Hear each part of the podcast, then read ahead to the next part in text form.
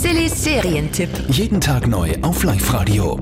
Neu online gegangen, eine Reality Survival Serie auf Netflix. Worum geht's darin? Das heißt Outlast, die Serie.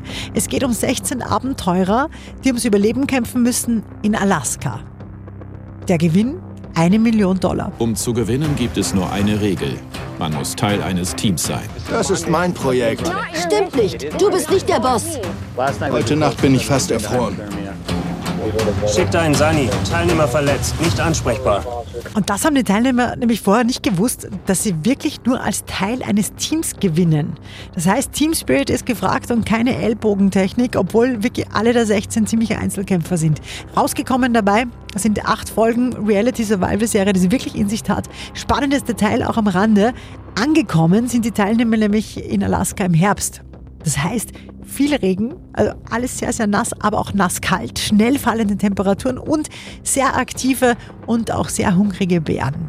Outlast kriegt von uns 9 von 10 Couchpunkten. Wenn ihr euch entscheidet aufzugeben, feuert ihr die Leuchtpistole ab und werdet aus dem Tal geholt.